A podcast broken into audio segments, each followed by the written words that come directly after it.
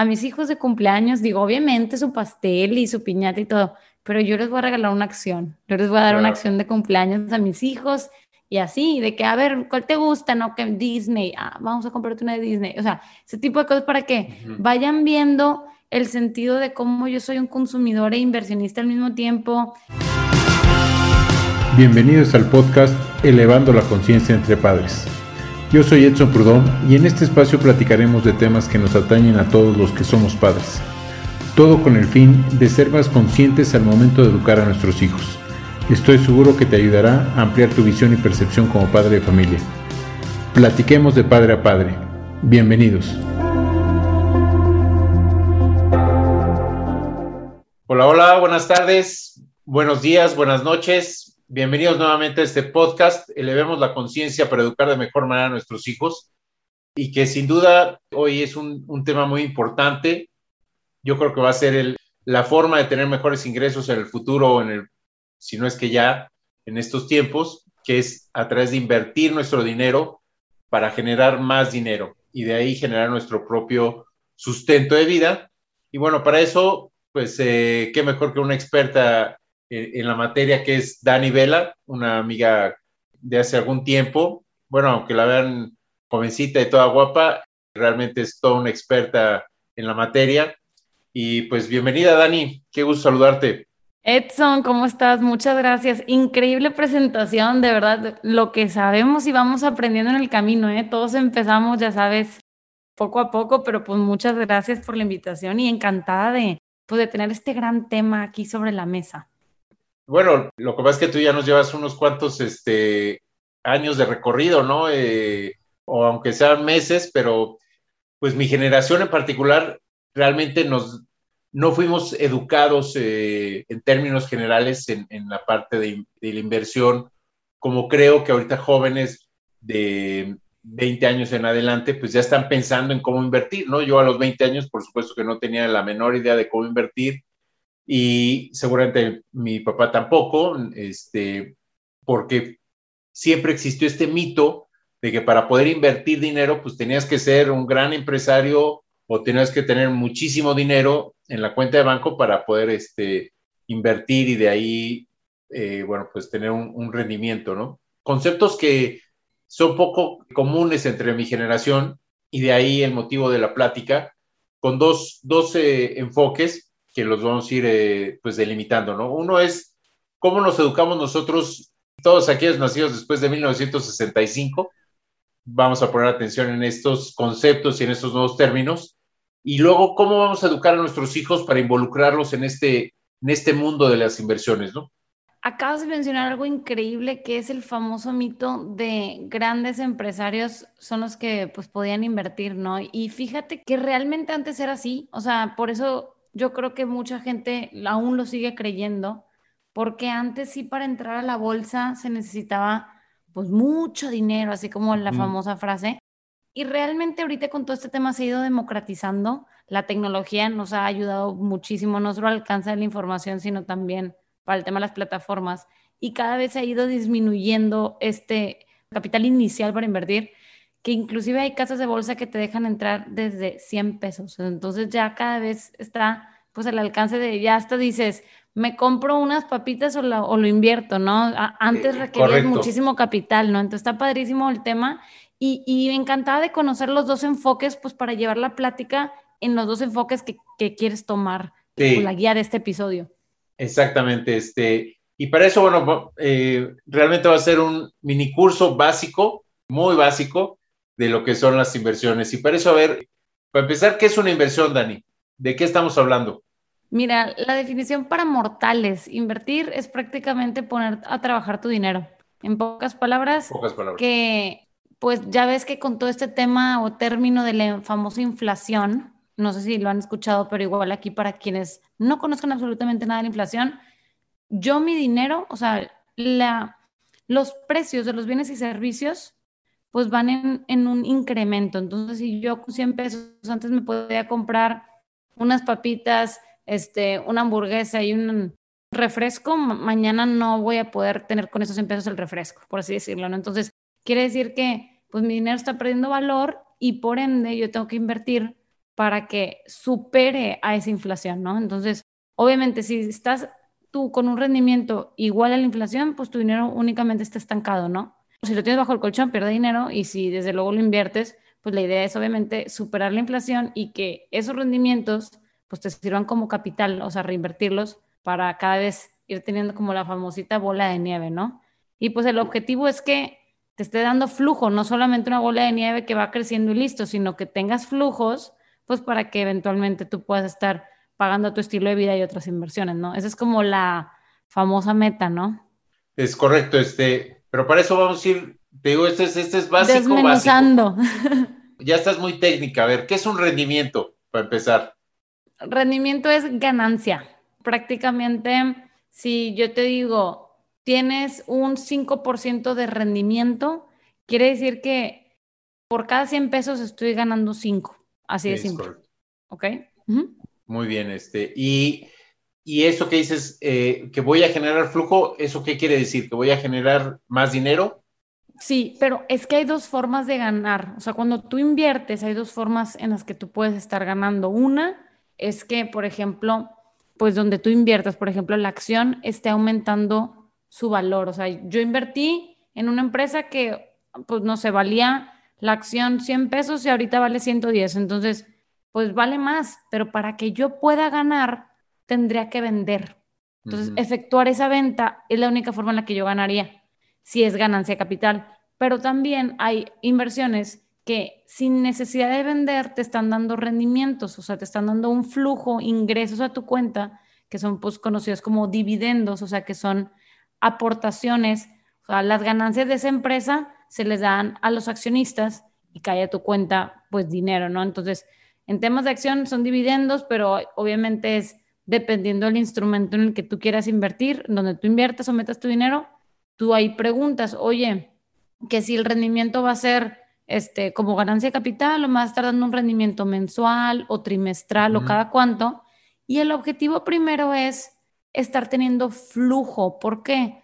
Porque de nada te sirve, de nada te sirve tener un portafolio súper inflado y que ha aumentado su valor, pero pues para ganar tienes que vender. entonces realmente lo padre dentro de esta estrategia es estar jugando con eso. Pues el que aumente su valor, pues qué padre, porque mañana tengo más capital y quiero que se siga reinvirtiendo porque yo ahorita estoy trabajando y puedo estar generando ingresos pero el objetivo es que tú también estés teniendo un flujo constante porque pues ese flujo te va a permitir pues invertir en otros instrumentos que te den más flujo, invertir en otro, entonces vuelve como una bolita de nieve, pero primero tienes que resolver ese problema de flujo, porque luego te va a traer muchos problemas si no tienes, pues voy a decir aquí otro término, liquidez. Exactamente, exactamente. En ese sentido, liquidez es dinero literalmente. Sí, pero la mejor definición que yo le daría, pero en palabras más así, todo lo que voy a decir de hoy en adelante voy a empezar a decirlo de una forma para mortales, así porque a veces se escuchan muchos términos que dices, ah, chis. Pero bueno, liquidez es la facilidad de convertir el producto, o sea, la acción o lo que tú quieras en dinero. O sea, por ejemplo, si yo te digo, tengo, tengo mi dinero invertido entonces tal vez tú dices, ay, qué padrísimo, ¿en dónde? No, pues en un terreno. Bueno, ¿estás de acuerdo que si tú de un día para otro quieres vender tu terreno, no va a pasar?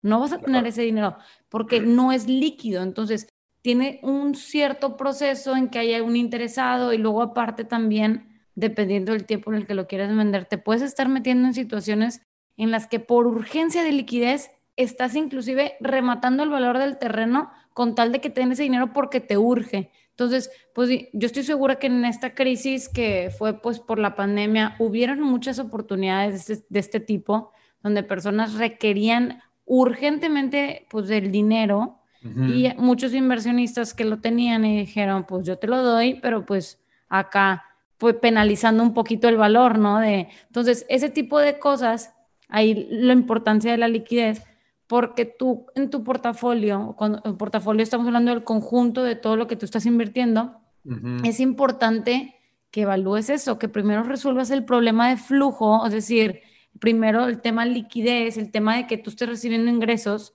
porque de esta forma, cuando tú tengas alguna urgencia o alguna oportunidad, etcétera, no te veas inclinado a comer o a, digamos, castigar otras estrategias dentro de tu portafolio, dentro de tu conjunto, por lo mismo de que no tienes ese flujo. ¿Sí me explico? Entonces, por eso decía eso.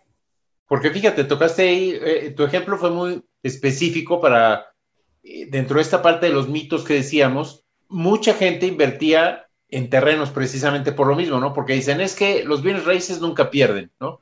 Y siempre van teniendo una plusvalía, siempre van teniendo una ganancia, pero lo que nunca se considera o lo que nunca se platica es exactamente el ejemplo que pusiste. Cuando lo quieres vender y cuando lo quieres hacer eh, convertir en liquidez o, en efectivo, pues todo dependerá de la urgencia que tengas para obtener ese, ese dinero, porque si te urge, pues lo vas a tener que castigar y a lo mejor ya no fue tan eh, buen negocio esa inversión que hiciste en, en un terreno. Claro, hay un ejemplo que me gusta mucho y mira, te lo voy a platicar. Imagínate, o sea, que tú eres una persona que dices, yo quiero aprovechar al, máximo las oportunidades y hay el famosito, un trozo de carne así grande, un, el el tomahawk, el corte que más te gusta, imagínate así súper servidito, súper rico, y que realmente tú sabes, o sea, que tú acabas de cenar y luego llega un tomahawk y te dicen, te lo tienes que comer completo, y pero tú acabas de cenar, pero se te antoja un chorro y tú dices, sí, yo me lo acabo. Entonces, créeme que llega un punto en el que te queda tan grande a tu situación el trozo de carne que buenísimo el corte, hecho por el mejor chef de la ciudad, todo perfecto, pero ¿qué pasó? Que por aborazado, y por, perdón por esa expresión, pero realmente te ahogas con el mismo trozo. Entonces, lo estratégico aquí es a veces aceptar la realidad en la que estamos, cada quien a nivel personal, y decir, ¿sabes? Si yo ahorita me queda grande este trozo de carne, pues hay que ser generosos y compartir. O sea, nadie te está diciendo que que no aproveches la oportunidad, pero qué diferente si yo te digo, oye Edson, oye fulanito, oye, y me acerco con varios amigos y les digo, hay un trozo de carne aquí súper bueno, que como yo acabo de cenar o como yo estoy en esta situación, me va a quedar grande y me voy a ahogar, pero si nos lo dividimos en cinco, pues los tres aprovechamos y tal. Entonces ahí puedes hacer ciertas estrategias que de hecho hoy en día, digo, ahorita estoy hablando en tema de un terreno y tal, pero hoy en día las famosas fintech o inclusive por medio de la bolsa de valores, hay muchísimas estrategias de este tipo que te permite entrar con, de forma accesible, aprovechar oportunidades sin que te estés ahogando, es decir, sin que requiera demasiado capital y que estés ni sobrediversificado, pero tampoco meter todos los huevos de una misma, en una misma canasta y que realmente luego termines ahí truncado con problemas de flujo o de otro tema otro tipo, sí, Y, ahí ese, bueno, tocaste eh, eh, esa frase que también escuché mucho eh, en mi juventud de no pongas todos los huevos en la misma canasta, ¿no? Esa es así como una frase típica de mi generación, este que se escuchaba muy, repetidamente. Y ahí es en donde yo ya quiero entrar en, en este tema.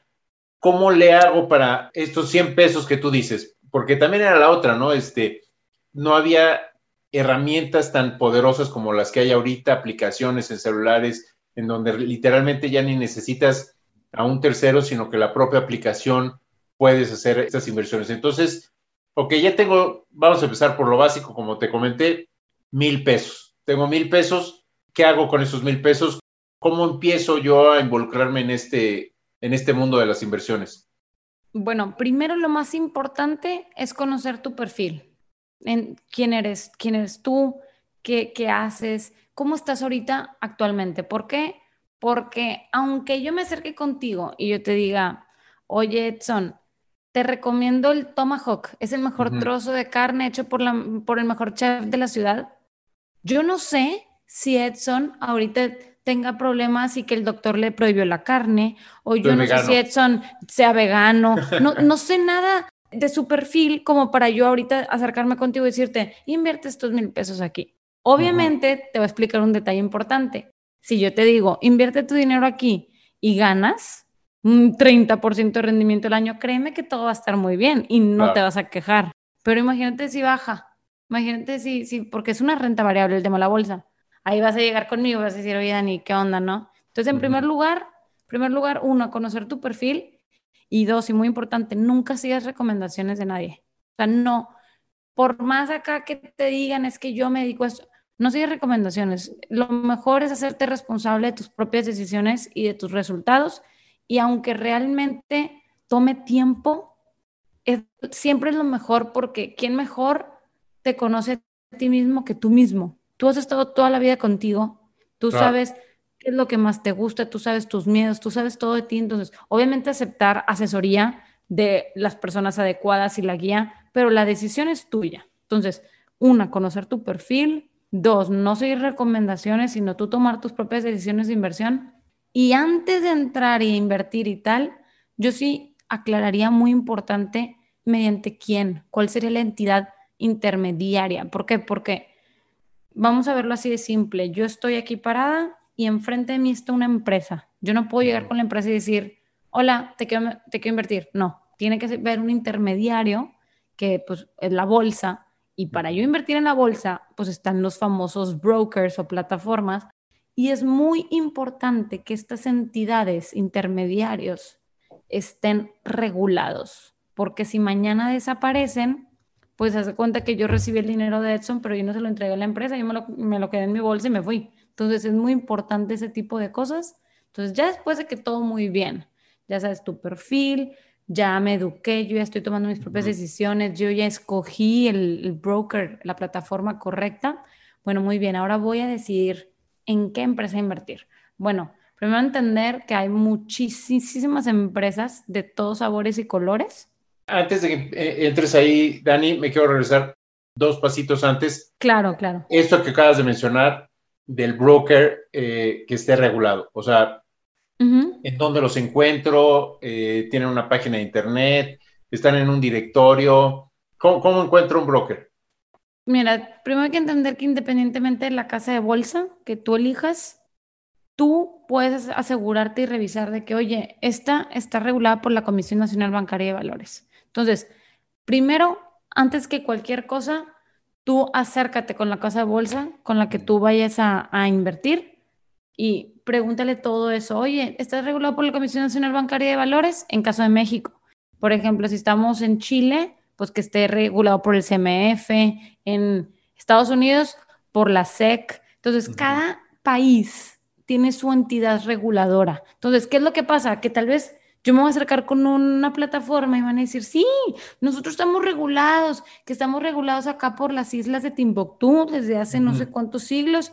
A ver, yo no vivo en las islas de Timbuktu, entonces yo vivo en México y a mí me interesa que esté regulado en México. Ojo, si tú dices, yo quiero invertir en la bolsa de Estados Unidos, pues desde luego que esté regulado en Estados Unidos. Entonces, obviamente es importante que esté regulado por entidades que no estén allá en, pues, Timbuktu, como lo acabo de decir, sino que sean realmente cercanas. Entonces, Sí, la audiencia aquí que nos está escuchando, México, Comisión Nacional Mexicana y de Valores, que esté regulada por esa, por esa entidad. ¿Por qué es tan importante esto?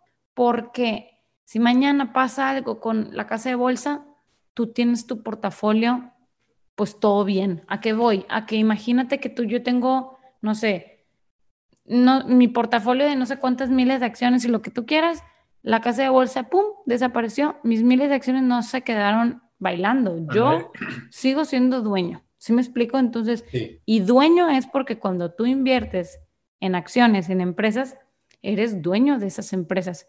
En mayor o, o, en pequeña, o sea, en menor o mayor porción, pero eres dueño. Entonces, eso es importante. Que es diferente que la empresa quebró. O sea, si la empresa quebró, pues ya ah, tus acciones ya se fueron. O sea, con regulación o sin regulación, como sea, pero si la empresa quebró, ya quebraron tus acciones, ¿no? La única forma en la que puedes perder tu dinero en la bolsa es que en la empresa en la que le hayas metido dinero, pues desde luego quiebre, así pum. Sí. Obviamente que, oye, que no está regulado el intermediario y desapareció, pues ahí sí también lo perdiste. O que también, pues tú tomes una decisión incorrecta y hayas hecho una mala inversión. Pero ojo, una mala inversión no estamos hablando que hay un termómetro increíble, o sea, para que tú pierdas todo tu dinero, estamos hablando que invertiste en derivados y sin ningún fundamento y tal. Oye, espérate, si tú vas a invertir en una acción, o sea, estabas invirtiendo en una empresa, la única forma en la que pierdas tu dinero es Una que compres y vendas más barato, pero no perdiste todo tu dinero, le perdiste, pero no todo. O que realmente pues quebró, ahí sí, ¡pum!, perdiste. Como por ejemplo eh, con Kodak, por ejemplo. Me imagino que Kodak, bueno, pues este, en algún momento tenía eh, oferta pública y había gente que invirtió en Kodak. Y bueno, pues ahí el que no estuvo atento de que iba en picada las acciones, bueno, pues perdió todo su dinero. Porque como dices, si veo que está bajando muy, muy frecuentemente la acción, su valor, pues lo recomendable es venderlo ahí antes de seguir perdiendo, ¿no? Pues mira, déjame decirte que ahorita Kodak sigue cotizando en bolsa, ¿no? ¿Ah, sí? Y, tú vas a decir, achis, ¿por qué? Pues aquí anda. De hecho, por ejemplo, también si tú te metes, no sé, Mattel, no sé si, si ubiques Mattel. Mattel, la, de los juguetes, también. Y, y ahí anda. O sea, ¿qué es lo que pasa? Obviamente, todos sabemos, eso sí es una regla muy importante digo, sin aquí criticar ningún tipo de empresa, ya sabes que todo lo contrario, pero siempre muy importante que independientemente de el avance tú como inversionista que lleves, porque obviamente todos empezamos en cero y luego vamos mejorando poco a poco, siempre asegúrate que donde tú vayas a meter tu dinero pues tenga tendencia alcista. ¿Qué significa tendencia alcista? Que vaya subiendo, o sea, en la grafiquita subiendo, esa es una muy importante. Y dos, que no solo te fijes por la gráfica, sino que te fijes en la empresa en la que inviertes y que hagas un estudio de esa empresa y que veas sus estados financieros antes de entrar a los números. Imagínate, cualquier cosa importante, cuando tú tienes un problema personal, antes de entrar a los números, ¿qué es lo primero que haces? Evalúas a nivel cualitativo primero y luego ya te metes a los números. Es lo mismo también aquí en las empresas. Primero a nivel cualitativo, cómo funciona el modelo de negocio, cómo opera. ¿Lo entiendes? ¿Se lo pudieras explicar a un niño de cinco años? Sí, sí, sí lo entiendo y sí lo explicaría. Muy bien. Si no lo entiendes, no. Y si sí, muy bien. ¿Quién toma las decisiones? Vamos a ver y te fijas. ¿Los admiras?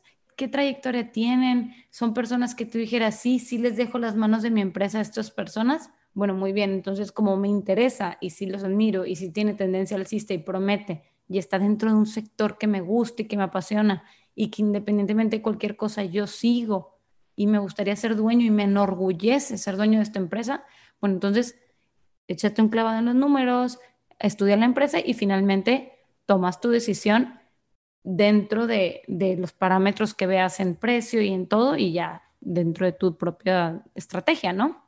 Y en ese sentido, Ok, ya checaste que efectivamente el broker, el intermediario está regulado, todo está en orden.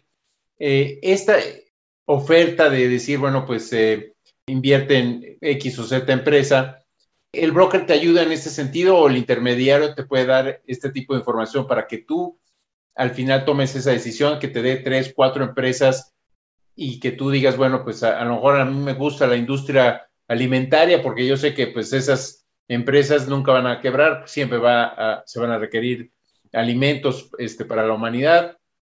O no sé, en la parte de tecnología, ¿no? Que pues ahorita está en boga, o empresas refresqueras, ¿no? Porque pues el refresco en México, pues este, es de casi de vital importancia, ¿no? Entonces, eh, si yo me encuentro en este tipo de industrias, el broker, el intermediario, me asesora dentro de lo que tú decías de la responsabilidad de, de escoger a qué empresa invertir también incluye esta parte de, las opciones? Mira, en México existen 35 casas de bolsa. Entonces, de esas 35, te estoy diciendo que unas 4 o 5, no sé, te dejan invertir tú, pues por tu cuenta, ¿no? O sea, de forma independiente tú tomas tus decisiones y manejas tu portafolio. A las demás casas de bolsa también, de hecho, pues si no es que todas, pues te ofrecen en ese servicio. O sea, ¿a qué voy? A que así como hay doctores, tú vas al hospital y hay gente que se dedica pues al tema de medicina y así como también hay chefs que se dedican al tema de la cocina y todo. Déjame te explico que realmente el tema financiero es una profesión, o sea, hay gente que se dedica a eso las ocho horas de su día, los 365 días del año, ellos manejan los portafolios de las personas, ellos están todo el tiempo en eso, ellos estudiaron eso, ellos llevan años de experiencia en eso. Entonces, si tú realmente tú dices, oye, yo realmente, en vez de hacerlo por mi cuenta, prefiero que alguien me maneje mi portafolio, como el famoso dicho, que me hagan la tarea, pues sí se puede. Solo sí te voy a decir, y ahí también te invito a que no, no te desentiendas, porque también es importante, porque tus resultados, pues son responsabilidad tuya. Entonces, si por alguna razón tú no sabes absolutamente nada y luego no estás teniendo los rendimientos y tal, ¿cómo vas a, exigir algo que tal vez ni siquiera le entiendes y como que vas a estar ahí? Pues la mejor forma es, no digo que no, sienta, que no tengas el apoyo, pero la mejor forma es que tú tampoco te desentiendas, sino que ya estará en tu decisión el que tú lo hagas por tu cuenta o que requieras a alguien que te lo maneje, pero te invito a que independientemente de eso, tú estés familiarizado con tu portafolio y en qué está y qué está pasando con estas empresas de las que soy dueño y todo eso porque de la mano nadie le va a meter la mejor corazón y las mejores ganas a su portafolio que tú mismo. Entonces es mejor que tú estés ahí con, pues, con todos los ojitos puestos y así. Sí, exacto, es que ese es el punto, ¿no? Que como todo en la vida, yo creo, tienes que estar involucrado, eh, pues en lo que, en este caso, en lo que estás invirtiendo, ¿no? Eh, no, no puedes invertir ciegamente, ¿no? Finalmente hay un riesgo, como lo estamos platicando, eh, y el tema es disminuir el riesgo en su máxima expresión. Incluso aunque fuera el broker más experto de los expertos, siempre habrá un riesgo en todos los sentidos, como lo mencionaste hace rato, ¿no? O sea, si la acción subió, pues te, te, vamos a aplaudir y te vamos a querer más, pero si la acción bajó y en ese momento vendimos, pues a lo mejor ya no vamos a estar tan contento, ¿no? Claro, y también realmente de entender que, bueno, o sea, si tú dices, es que a mí se me hace tan difícil, de hecho hay formas de diversificar dentro de la bolsa, o sea, ¿a qué voy? A que tal vez en vez de estar identificando o analizando estados financieros de la empresa como tal, tal vez puedes estar analizando como sectores o países más a nivel global y puedes armar una estrategia diversificada en países o en sectores en donde tal vez tú pues digas, estoy diversificando mi portafolio de cierta forma. Digo, también te invito a que no sea súper sobre diversificado, o sea, que no tengas demasiado, pero sobre una estrategia real y tangible, pues también se puede. Y en realidad hay una famosa frase de que, pues mira, si yo estoy invirtiendo en empresas en específico, es porque yo realmente le quiero sacar una mayor ganancia, mayor rendimiento que el mercado. ¿Qué significa el mercado? Es como, por ejemplo, las 500 mejores empresas de Estados Unidos, el Standard Poor's 500, esas pues se conoce como el mercado. Entonces, si tú dices, oye, yo superé al mercado, pues estoy ganándole a estas 500 mejores empresas, porque yo con mis análisis logré establecer mejores estrategias y tal. Obviamente, es difícil hacerlo, requiere obviamente un background, un background de estudio y tal, pero si tú haces tus análisis no tienes por qué no hacerlo. Y otra cosa es que tú digas, bueno, pues tal vez, pues si ya sabemos que el objetivo es superar el mercado en este caso, y tal vez yo no me creo ahorita con la preparación, wow, para superarlo, pues mejor yo voy a estar con el mercado. Entonces, en vez de no invertir, puedes invertir en el mercado, o sea, puedes estar invirtiendo en estas 500 mejores empresas, puedes estar invirtiendo en las mejores empresas de México, puedes estar invirtiendo en las mejores empresas de India, puedes estar invirtiendo. Entonces, estás con el mercado dentro de las mejores empresas de cada país que sabes que realmente no van a quebrar, porque si son las mejores 500 empresas de Estados Unidos, imagínate que tu última empresa está en el número 500 y hay otra fila de miles de empresas atrás. Si la número 500 le fue mal, va a bajar a ser la 501. ¿Qué crees que va a pasar? Que la 501 va a pasar a ser 500. Entonces, tú siempre vas a ser dueño de las 500 mejores empresas. Entonces, eso te va a hacer a ti, pues, inversionista de un portafolio diversificado en países con las mejores empresas, siempre. Entonces, eso te vuelve a ti como, pues está tan simple y tan sencillo que en este sentido, ahora el análisis sería estratégico de en qué países me gustaría, porque obviamente es importante cómo influye dentro pues el tema político y económico de cada país en las decisiones de, de estas 500 mejores empresas o de las empresas de cada país que te interesen, ¿no? Sí, sin duda, ahí es otro factor que también tendríamos que investigar geográficamente también y políticamente cómo van esos países, porque, por ejemplo, con lo que acaba de pasar en Perú, ¿no? Eh, bueno, eh, cambio de, de, presidentes y demás, este, pues se percibe que es un país ahorita económicamente inestable, ¿no? Y a lo mejor aunque sean las 500 mejores empresas de Perú, pero políticamente es un país inestable, ¿no? Entonces ahorita, pues a lo mejor no te van a dar los mejores rendimientos, ¿no? Ahí es creo que un factor de también de esto que, que comentas, de involucrarnos y de conocer, pues a qué mercado nos estamos metiendo, ¿no? Claro, y bueno, habrá que ir a cuál sería como la muestra representativa dentro de cada país. Por ejemplo, en Estados Unidos, pues son 500 las que agarraron como muestra representativa. Aquí en México tomaron 35, ¿no? Entonces, cada país tiene su índice como tal y hay muchos índices, por ejemplo, hasta inclusive por sector, no solo como por país, te puedes decir cuál agarra las mejores empresas de este sector o por estrategia, cuáles son las mejores empresas que dan dividendos, que son las, las retribuciones económicas en flujo. Entonces, ese tipo de cosas pues está padrísimo, pero el tema político influye pues de forma increíble, ¿no? Entonces ahí habrá que hacer ya un análisis como pues a nivel macro del país en que te gustaría, inclusive ver, oye, cuál ha sido el crecimiento de los años anteriores, aunque sepamos que no vaya a, que la historia no predice el futuro, pues nos da una bastante gran orientación, es decir, no sé, 15, 20 años, 30, ha tenido un crecimiento sostenido promedio de tanto, porque justo cuando yo le meto mi dinero me va a ir mal a mí, pues sería una malísima suerte, como una pandemia que nadie esperaba, pero sí me explico, o sea, es algo que no está, que pues sería como, exactamente. Sí, ahora, cambiando un poquito el escenario desde el punto de vista del actor o el personaje que va a invertir, ¿cómo involucro a mi hijo? Bueno, primero, si, si hay una edad mínima para empezar a, invertir, considerando esa parte que comentabas de la responsabilidad de nuestras decisiones. Y segundo, ¿con qué capital mi hijo puede empezar a invertir que nos recomiendes? Pues mira, 18 años es la edad, pero si tú me dices, oye, yo tengo mi hijo de 15, entonces, ¿qué, ¿qué, va a pasar?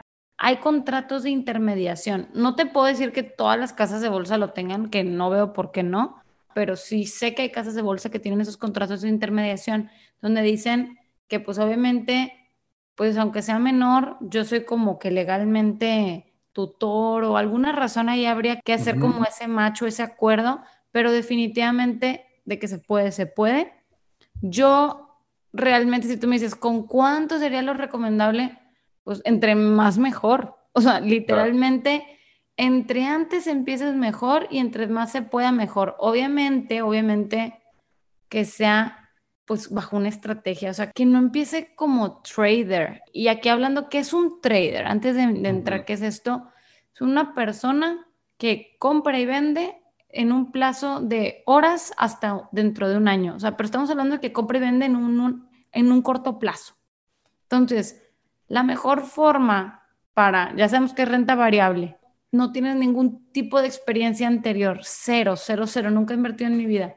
Bueno, pues a largo plazo, si yo sé que esta es una buena empresa, pues a largo plazo sé que va a subir su valor. Entonces, pues no vas a perder tu dinero, tranquilo. Entonces, para mitigar ese riesgo y compensarlo con el nivel de educación, experiencia que pueda ir desarrollando esa persona en el camino, lo ideal sería que lo haga bajo una estrategia a largo plazo, y estoy hablando mínimo, mínimo unos cuatro o cinco años, tres como muy bajo, para que vea como, ok, de aquí a tres años no voy a tocar este dinero para que veas cómo va subiendo.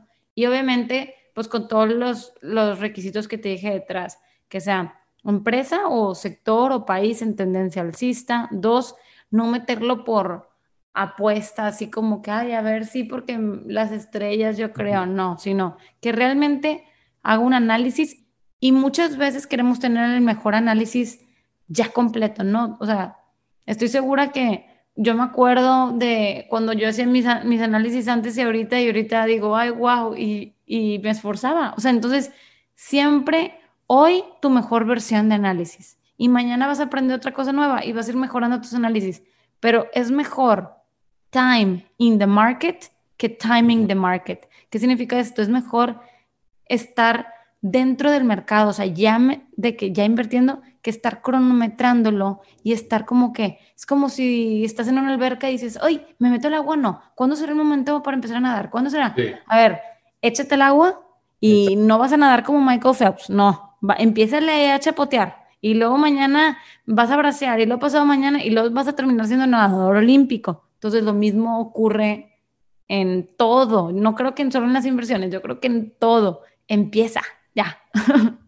Sí, eh, no sé si lo sigan haciendo este, los papás en mi época para que aprendiéramos a nadar exactamente, nos aventaron a la alberca. no. había otra manera más que aprendiendo en, la desesperación un poco. Espero que con flotis ahí en los brazos. sí, sí, este.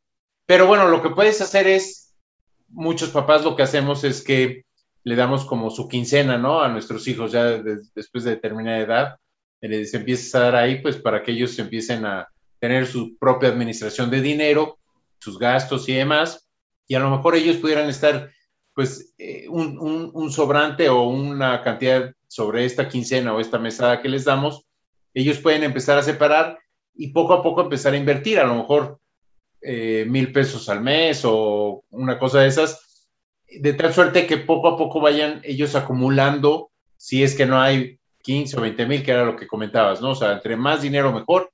Y lo que dices, ¿no? Si me voy a esperar a juntar el dinero, pues a lo mejor nunca lo voy a juntar, ¿no? Porque pues siempre va a haber imprevistos, a lo mejor no soy muy disciplinado en el ahorro, este, a lo mejor tampoco le veo mucho este, futuro a, a la inversión, entonces pues me lo voy gastando y lo voy aventando todo para adelante, ¿no? Pero sí puedo hacerlo como de manera frecuente, cada 15 días o cada mes, estarle invirtiendo una determinada cantidad a esa misma acción que yo ya vi que, estoy esperanzado o, o, al mercado que comentas, ¿no? Puede ser esto también viable. Pues sí, mira, de entrada, uno, es mejor la constancia, o sea, es mejor que tú me digas, prefiero que me digas así sea el monto más mínimo mensual que puedas, es mejor a que inviertas una vez y luego no vuelvas a voltear a ver tu portafolio. O sea, es mejor ¿por qué? Porque esta constancia le vas a estar inyectando, inyectando. Entonces, hasta inclusive si tú haces una corrida en Excel, tú haces una corrida de, imagínate, si yo le meto ahorita, no sé, 20 mil pesos, o que si le meto 100 pesos y que se esté reinvirtiendo X o Y tasa, y va a llegar un punto en el que lo va a terminar súper superando, entonces es mejor la constancia a largo plazo 100%. Número dos, en el que invertir eso, ahí siempre hay que estar constantemente haciendo análisis. Si tú dices, oye, a mí me gustó mucho esta empresa, pues tú haces tu, análisis y ya dices, esta me gustó. Y luego otra vez tengo el mismo capital o otro capital otro mes diferente y vuelvo a preguntarme lo mismo. ¿Será esta empresa? ¿Será este ETF? ¿Será? Entonces, constantemente siempre que vayas a tomar una decisión, hay que hacer el análisis para pues ubicar lo mejor posible ese recurso, ¿no? Entonces, si yo hice un análisis hace seis meses, yo no sé si ahorita, pues cómo, o sea, tengo que estar siempre constantemente haciéndolo y estar al día en esos, en, en esos análisis, perdón, para estar tomando las mejores decisiones. Pero tú lo dijiste, Edson, y me encantó. Esa frecuencia, el ser constantes mes con mes o cada 15 días, es la clave. No importa el monto. Si acabamos de decir que desde 100 pesos puedes empezar, está buenísimo, pero que seas fijo y constante. Sí, eh, yo creo que ahí es en donde se empieza a generar esta parte de disciplina. Y ahora, eh, tú me, mencionaste, bueno, mínimo eh, estar invirtiendo tres años en esta parte constante con la disciplina, etcétera, tres años. ¿En qué momento y cómo es este proceso de lo que tú decías también en, en algún momento, que sea tu modus vivendi? O sea, ¿Cómo puedes tú empezar a vivir de estas inversiones? ¿Cómo es el proceso de retirar dinero sin que te descapitalices? ¿Tienes que sacar todo el dinero y volverlo a invertir? ¿Cómo, es esta parte? Mira, primero, al invertir en la bolsa como tal, o sea, como inicio, es mínimo de una estrategia de aquí a tres años. O sea, no estoy hablando de que, por ejemplo, ah, ya llevo tres años metiéndole dinero y ya voy a dejar de invertir. No, sino que la acción o ETF o lo que sea que yo invierta, o sea, que tu estrategia la rijas de aquí a tres años. ¿Sí me mm. explico? O sea, porque obviamente yo sé que vas a haber oportunidades que tal vez tú vayas a decir, híjole, pues es que esta oportunidad ni de chiste para tres años, esta es una oportunidad a corto plazo. O, esto es o sea, yo lo que voy es que las decisiones que se tomen, que sea una estrategia de largo plazo para darle oportunidad y para mitigar ese riesgo. Y dos, pues mira, de entrada, de entrada, de entrada, yo sí recomiendo que aunque estés recibiendo flujo, lo reinviertas para que tengas mayor capital, mayor capital, mayor capital. Inclusive yo, de hecho, pues el flujo que tengo lo estoy reinvirtiendo y mi plan es, ¿cuándo vivir de esas inversiones? Cuando yo me retire. O sea, yo estoy teniendo un plan de como retirarme joven o retirarme ya cuando pues quiero viajar y todo el tema así ya sin trabajar, esa sería como que la estrategia que yo recomendaría. Obviamente, ¿cuándo se podría? Pues imagínate que tú tienes como primero una goterita. Entonces, tú tienes una gotera, pues una gota de agua no va a ser absolutamente nada en, en tu vida. Pero luego vas a tener un vasito y luego vas a tener una fuente y luego vas a tener un mar. Entonces, cuando el chorro sea lo suficientemente fuerte, para pagar tu estilo de vida, es cuando ya tú digas, es que si yo me acerco a esa fuente y me lavo la cara, no le estoy afectando a mi portafolio. Es ahí cuando ya te vas a retirar y bruto, ¿no? Pero ¿cuándo pasa eso? Pues obviamente cuando llegas al nivel en el que ese flujo o ese capital, esa bolita de nieve, ya esté dando ese suficiente flujo para invertir. Y es por eso cuando ahí está muy fuerte y de la mano la parte de estrategia. Porque tal vez el rendimiento que te van a estar dando esos instrumentos de flujo puede ser menor que el que te puedan estar dando los que te dan ganancia capital o de mayor riesgo que puedas ganar mucho capital. Entonces ahí tú puedes ir jugando ciertas estrategias de cierto porcentaje aquí, cierto porcentaje acá e ir compensando, pero desde luego que el flujo es lo más importante que tienes que resolver desde un principio porque pues ya, ya platicamos todas las tragedias. Sí, sí, sí, exacto. Este, pero em, para tú recibir ese dinero, ese, digamos, ese rendimiento y demás, eh, hay una parte donde dice rendimiento, píquele aquí, va a recibir en su cuenta tanto dinero o, o qué proceso tengo que seguir yo para poder decir, oye, eh, ya hay un rendimiento o cómo sé que ya hay un rendimiento con base en lo que yo ya invertí. Porque te digo, este es acuérdate que es curso básico, este, primer módulo de inversiones. no, hombre, no te preocupes. Mira, ve, por ejemplo, si es que todo depende de dónde, porque hay muchísimos universos en donde puedes invertir. Si estamos hablando, por ejemplo, de la bolsa de valores, donde yo invertí ahí, tú vas a ver, imagínate que yo le metí 100 pesos y de repente pues subió la acción. Y aunque, aunque no haya vendido, porque es pura, o sea, invertir en una acción que da ganancia de, capital, que solamente aumenta su valor.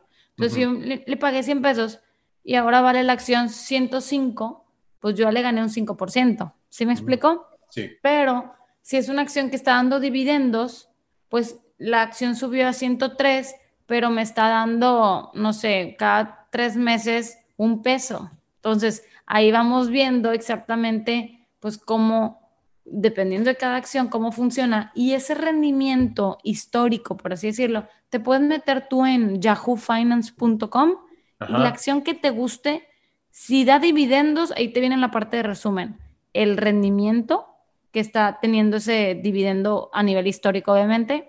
Y si no da dividendos, dice NA, o sea, no aplica. Eso es en el caso de la bolsa. Pero, por ejemplo, también en el mundo de los bienes raíces, en donde tú inviertes y tal, y estás obteniendo un ingreso por medio de alguna renta y tal, ahí también tú puedes estar diciendo, bueno, si yo sé que mi estilo de vida cuesta, no sé, mil pesos al mes, que me fui a un ejemplo súper bajo, ¿verdad? Pero por decir un número, y mi departamento que estoy rentando me están dando dos mil, pues yo ya sé que soy financieramente libre porque está superando mi costo estilo de vida. ¿Sí me explico? Entonces, así es como sucedería el flujo de algún bien inmueble que te esté dando flujo, pero aparte ese bien inmueble aumenta su valor con el tiempo. Entonces, ganancia de capital por aumentar su valor y los rendimientos de flujo, o sea, de las rentas que te esté dando, ahí serían en el mundo de bienes raíces. y en el mundo de la bolsa es ganancia capital, es decir, que la acción suba de precio y los dividendos es como la famosita renta, los flujos. Eh, pudiéramos estar hablando de una doble ganancia, el dividendo más el valor de la acción. Claro, o sea, tú tienes que contemplar cómo te está yendo en esa, en esa ganancia, pues tú tienes que contemplar los flujos que te está dando y, el, la ganancia capital, ¿no? Muy bien, y que eh, bajo este escenario, nuevamente, y, ahí quiero eh, entrar en un tema que creo que tú estás desarrollando ahorita, que es esta parte de educarnos financieramente. Y por ahí en algún momento también te escuché decir, existen tres características antes de invertir, que bueno, ya lo hemos estado platicando. Una es la mentalidad, eh, la, administración y la inversión, ¿no? Este, platícanos un poquito más sobre esto, qué, qué quieres decir con, con, esto y también pues eh, platícanos un poquito de estos módulos, cursos, qué es lo que estás impartiendo tú. Pues mira, primero, de entrada, de hecho, estoy, tengo un curso que, que habla precisamente de estos tres pilares. ¿Y por qué? Porque muchas veces dices, quiero empezar a invertir y te vas directamente a la inversión. Y qué padre, felicidades. Pero no entendemos que hay tres pilares. Uno es, desde luego, invertir, que tu dinero trabaje por ti, hacer análisis, tomar decisiones correctas, todo lo que acabamos de platicar ahorita, todo. Pero de nada sirve que yo esté multiplicando mi dinero y que tenga mayores ingresos y muy padre si yo no lo administro. Y es por eso que el tema de la administración personal es súper importante, porque si tú antes ganabas 100 pesos y ahorita te gastas 100 pesos, estás en cero. Pero si ganas mil millones de dólares y gastas mil millones de dólares, estás en cero. Entonces, exactamente, obviamente a nivel mental tú vas a decir, ay, bueno, no es lo mismo porque ahora me voy a no sé cuántos restaurantes y estás en cero. Tu, tu riqueza neta, tu patrimonio sigue en cero. Entonces, ¿sí me explico? Entonces, aquí lo importante es siempre entender que el secreto está en la administración, esa es una. Y dos, tenemos que entender que todo va detrás de una parte de mentalidad muy fuerte porque si tú mañana estás presentando alguna crisis o algo importante, pues una, de entrada tu riqueza va a crecer únicamente hasta donde tú crezcas y dos, invertir requiere carácter. O sea, es algo que tal vez se dice fácil y, y, así, y sí está muy padre cuando las cosas van bien, pero cuando las cosas no van tan bien o así, requiere carácter el decir, oye, imagínate que bajó la bolsa y yo tenía pues mi dinero ahí y, una persona que diga, chin, pues vendí porque me asusté más, en vez de decir, a ver, tú hiciste tu análisis y volviste a ver los análisis de esas empresas y siguen estando muy buenos y te sigue gustando esa empresa, pues es como si yo te digo, pues ¿por qué en vez de vender, por qué mejor no compraste más? O sea, están en oferta las empresas que viste que estaban buenísimas. Entonces, ese tipo de cosas de miedo, ese tipo de cosas de, oye, este, creencias sobre el dinero, que tal vez pues estamos programados desde pequeños y no le vamos a echar la culpa a nadie, pero todo ese tipo de cosas pues es precisamente importante. Una, las creencias, toda la parte mental de qué creencias tengo que tal vez me están alejando de mis resultados y por qué creencias las debo de estar sustituyendo y tal. Dos, la parte administrativa, cómo estarle dando una optimización, una forma inteligente de vivir, no me gusta decir simplificada porque estamos hablando en términos de escasez, sino una forma óptima, una forma inteligente y luego ya después a la inversión, pues tomar decisiones estratégicas e increíbles. Y esto es algo que se va a trabajar todos los días, mes con mes. Es un reto que tenemos todos, todos empezamos en cero, todos vamos creciendo en el camino. O sea, nadie, ahorita estamos en nuestra mejor posición. Todos estamos ahorita con, mucho, con muchas ganas que aprender y, y así vamos, ¿no? Creciendo. Entonces, eso es lo importante. Y estos tres pilares son los importantes. Y yo recomiendo que si no sabes nada de este tema, pues empieces con los pasos adecuados. La mentalidad, luego la administración y luego la inversión. Tocas un punto sumamente importante, la mentalidad. Y yo creo que esa es la, esas creencias, nuestras historias, que fue con lo que yo empecé, precisamente porque las creencias de nuestra generación, de mi generación, es precisamente esto de no inviertas porque pierdes tu dinero. Lo pones en riesgo, eh, nunca lo vas a recuperar, este, etcétera, ¿no? Esas son nuestras historias que nos vamos contando que nos las vamos creyendo y por eso no, no arriesgamos, por eso no nos atrevemos en ese sentido, ¿no? Y que, como bien dices, estas mismas historias, estas mismas creencias, pues se las estamos transmitiendo a nuestros hijos, ¿no? Porque no estamos nosotros entendiendo ni nos estamos relacionando correctamente con el dinero, ¿no? Y con las inversiones. Entonces, si nosotros realmente queremos hacer un parteaguas, romper el paradigma, si nosotros ya no tenemos el dinero para invertir, debemos empezar a involucrar a nuestros hijos en el tema de las inversiones para ayudarlos en su vida financiera en el futuro. Porque yo creo la parte de laboral, eh, la parte de ser empleado y demás, conforme va a ir pasando el tiempo, pues van a ser actividades mucho más peleadas, ¿no? Cada vez hay más gente en el mundo, cada vez hay menos, pues digamos, empresas que ofrecen trabajos o trabajos con una remuneración digna, como la que dices, ¿no? Este, una remuneración óptima, y que pues cada vez yo veo que hay mucho más riesgo en mantenerte en un, en un empleado de manera constante, ¿no? Este, cada vez es mucho más frecuente los freelances y el outsourcing desde el punto de vista de no pertenecer directamente a la empresa, ¿no? Sino de contratarte o subcontratarte temporalmente, ¿no? Ese es yo como veo el futuro laboral. Y la manera de sustituir esta parte de los ingresos, pues es a través de lo que decíamos, poner a trabajar nuestro dinero, ¿no? Pero para eso, pues hay que educarnos de igual manera, como todo en la vida. Y esta parte creo que no todo el mundo ofrece esta parte que tú estás eh, comentando, ¿no? Claro, y, y, desde luego te digo, Edson, que nada más en México, en este año, pues un millón de empresas quebraron. Entonces estamos hablando que es pues muchísimo, muchísimas empresas que, que pues se vinieron abajo y estamos hablando que es pues, tasa de desempleo, hay muchas cosas no importantes. Entonces, realmente, pues, ¿qué es lo que yo sugiero? Digo, no, no tengo hijos, pero realmente yo sí quiero tener una familia y lo que yo siempre he soñado es a mis hijos de cumpleaños, digo, obviamente su pastel y su piñata y todo, pero yo les voy a regalar una acción, yo les voy a dar una acción de cumpleaños a mis hijos y así, de que, a ver, ¿cuál te gusta? No, que Disney, ah, vamos a comprarte una de Disney, o sea, ese tipo de cosas para que vayan viendo el sentido de cómo yo soy un consumidor e inversionista al mismo tiempo y sí, mira, o sea, ese tipo de cosas, obviamente todo parte de la edad y todo un background detrás, pero desde la mentalidad, y luego administración e inversión. Primero enseñarlo a manejar 10 pesos y luego que manejen 100 y luego 1000 y luego 10 mil para que no se vuelvan locos, porque luego también no sabes manejar. Si no sabes manejar 10 pesos, ¿cómo vas a manejar pues mil o 10 mil o un millón? O sea, no se va a poder porque primero tienes que aprender a gestionar esto que estás teniendo y que así vaya aprendiendo poco a poco y de entrada también para invertir hay muchísimos demos, o sea, de hecho hay inclusive plataformas que tú puedes con paper money, o sea, como que con dinero de mentiras, invertir y puedes ir practicando. Entonces, yo realmente sí creo que el que quiere puede, requiere un compromiso, no es de la noche a la mañana, pero con que aprendas una cosa al día, un podcast al día, un video al día, dos, tres hojas al día de algún libro, el irte metiendo poco a poco y no solamente leer y aprender, sino aplicar, aplicar lo que aprendemos, ¿verdad? Porque si no ahí se queda. Y eso prácticamente sería lo más importante que yo invito, pues a quienes nos estén escuchando, que busquen y que le regalen a sus hijos, pues algún libro, que también este, pues si quieren acá hacérselas de los super papás wow, que también no pasa nada y, les den una acción de, regalo de cumpleaños, ese tipo de cosas está padre, está bonito, ¿no? Entonces...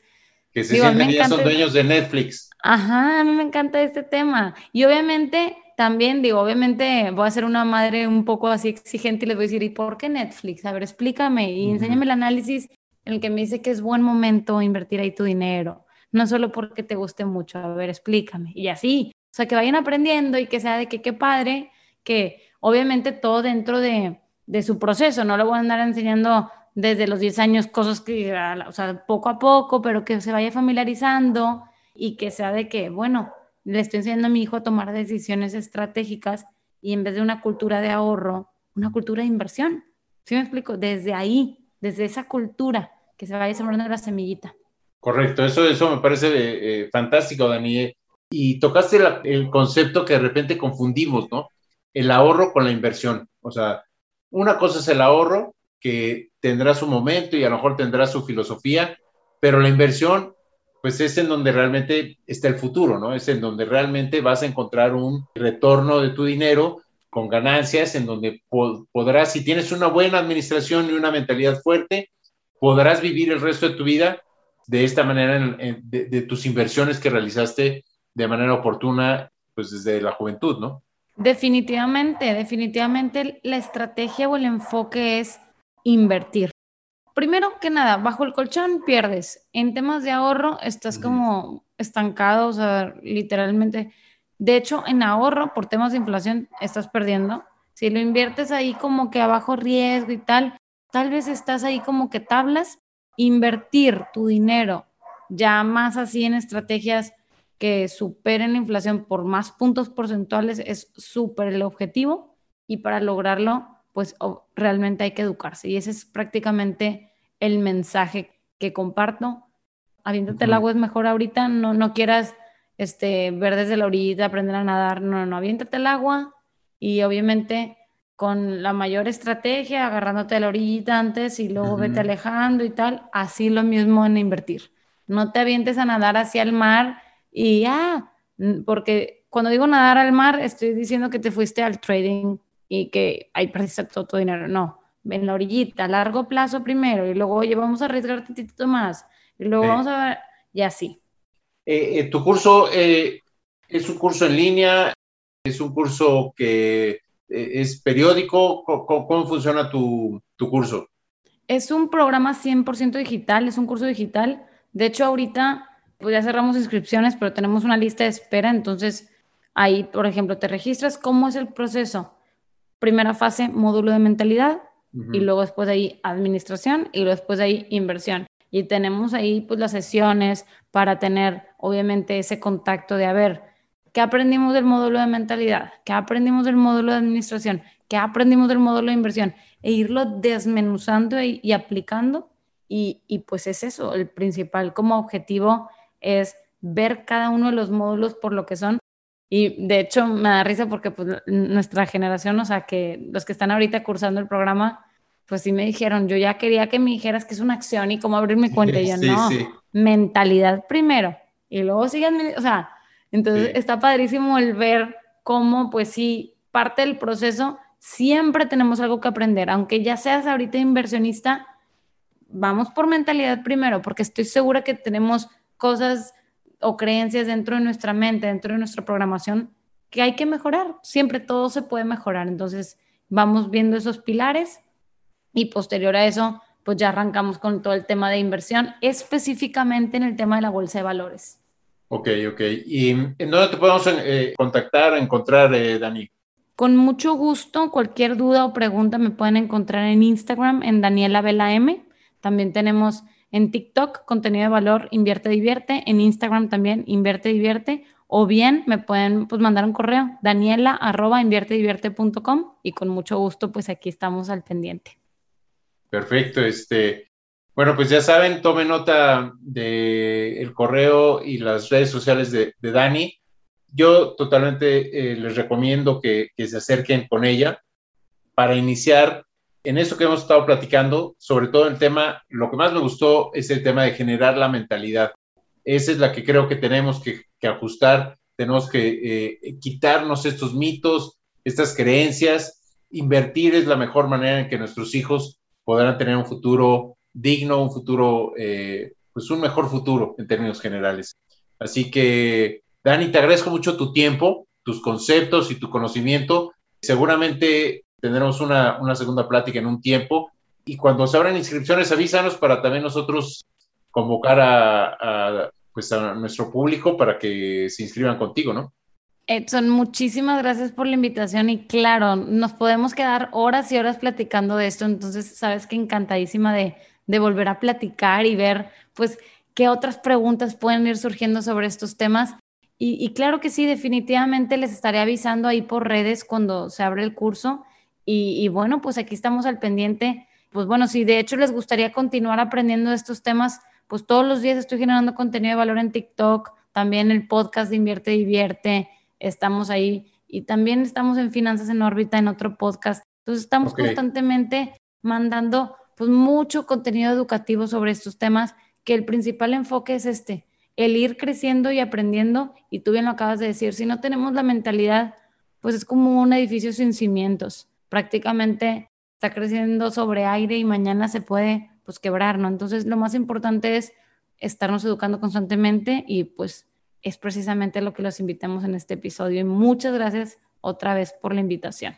No, al contrario, al contrario, Dani, créeme que el tema de la mentalidad es porque de repente como papás, y ya te tocará en algún momento, que, también el concepto que tú me encantó, pero de repente les queremos resolver la vida a nuestros hijos y creemos que esa es la manera correcta, ¿no? Entonces creemos que de repente darles dinero de más o solventar todos sus caprichos de repente los va a hacer muy felices, ¿no? Este, y no, no es por ahí el asunto, ¿no? Eh, eh, es exactamente el lado contrario, explicándoles y tratándoles de que entiendan la relación con el dinero y que no sea un tema de máquina de hacer dinero, ¿no? Es increíble, pero cierto. De hecho, no me ha tocado, pero pues mi hermana, gracias a Dios, ahorita está ya, voy a ser tía, entonces está embarazada. Y sí, ahorita ya estamos metida en todos esos temas de cómo voy a, pues a, educar y, y, es todo un reto que, que la voy a invitar a, tu podcast. Sí, claro, se nos va a dar mucho gusto. Y bueno, pues eh, nuevamente muchas gracias, Dani. No, hombre, al contrario, un gusto, Edson, y muchas gracias a toda tu comunidad. Un abrazo y con toda confianza, cualquier duda, saben que, que con todo cariño aquí estamos al pendiente. A veces me tardo en responder, pero siempre respondo, ¿ok? Perfecto. Pues muchas gracias a todos por su interés. Espero que nos hayan seguido hasta el final del, del podcast.